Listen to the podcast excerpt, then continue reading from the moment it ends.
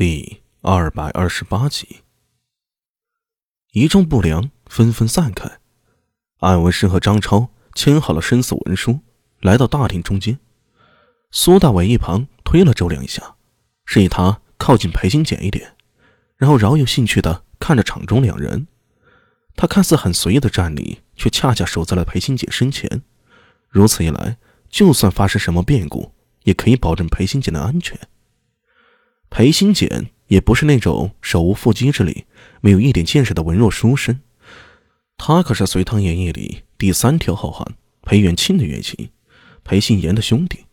他曾在军中统帅苏烈手下的陌刀队，又怎可能不通武事？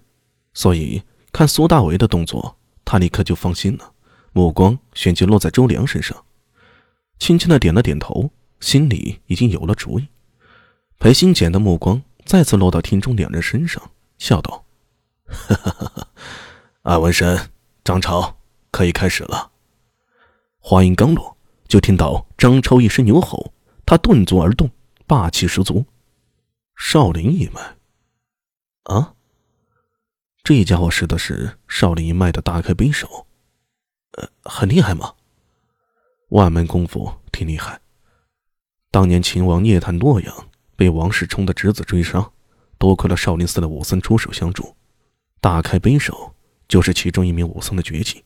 不过，这功夫讲的是童子功，一口元阳气练到极致，方可显现威能。这张超吃喝嫖赌样样精通，怎么看都不像是练童子功的呀。陈明走到苏大为身边，低声道：“师叔，你怎样？”我，哈哈哈。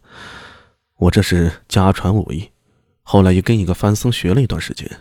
如果年轻十岁，我百招内可以杀了张超。不过现在三十招不能取胜，很可能会输给他。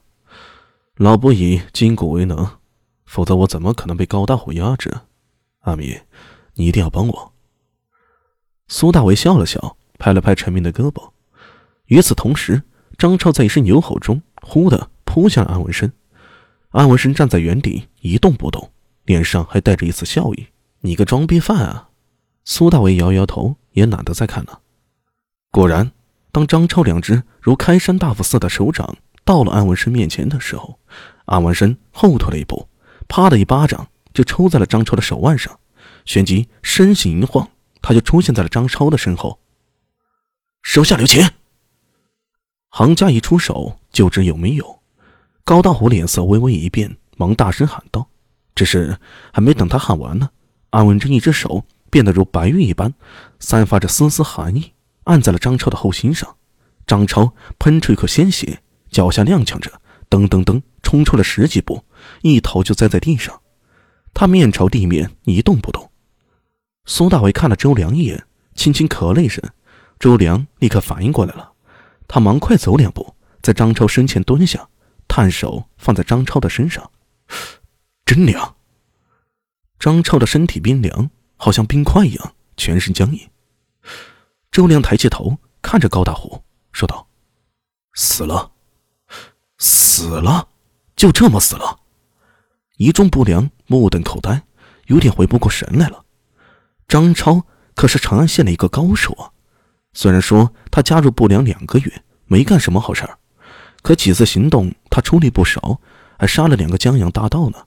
可现在他竟然死了。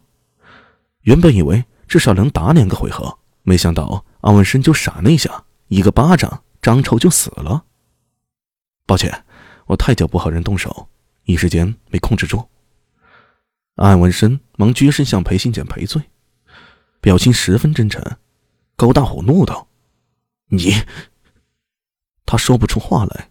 只能看着安文生，双眸好像喷火一样。裴信简端坐在主位，看了一眼张超的尸体，又看了一眼高大虎。他摆了摆手，陈敏忙喊两个不良上前，把张超的尸体给抬出供血。那么，安文生为不良帅之三，还有谁反对吗？没有了，没有了呀！这安文生太阴了，也太狠了呀！高大虎只能打掉牙齿和血吞，咬牙道。小人同意。那么第四位副帅，裴新简目光突然落到了苏大为身上。阿米，你怎么说？啊？本仙说你为副帅之嗣，如何？不等苏大为开口，一旁陈敏道：“我同意。贵老不在，不过我们可以代替贵老支持阿米。”吕操之和张海林站起来，大声说道：“我也没有意见。”安文生声音很柔和，脸上依旧带着淡淡的笑容，仿佛刚才什么事情都没发生过。要说起来，苏大伟的资历和年龄都远远不够，可现在四大佛帅中有两人，加上不良帅陈敏都表示同意了。至于一众不良，虽然高大虎势力占据上风，可在经历了刚才的变故之后。谁又敢反对呢？再说了，即便他们反对，裴新简也会力挺。加上那些老不良的支持，结局早就注定了。哪怕高大虎心里不满，面对这种情况，也只能点头认可。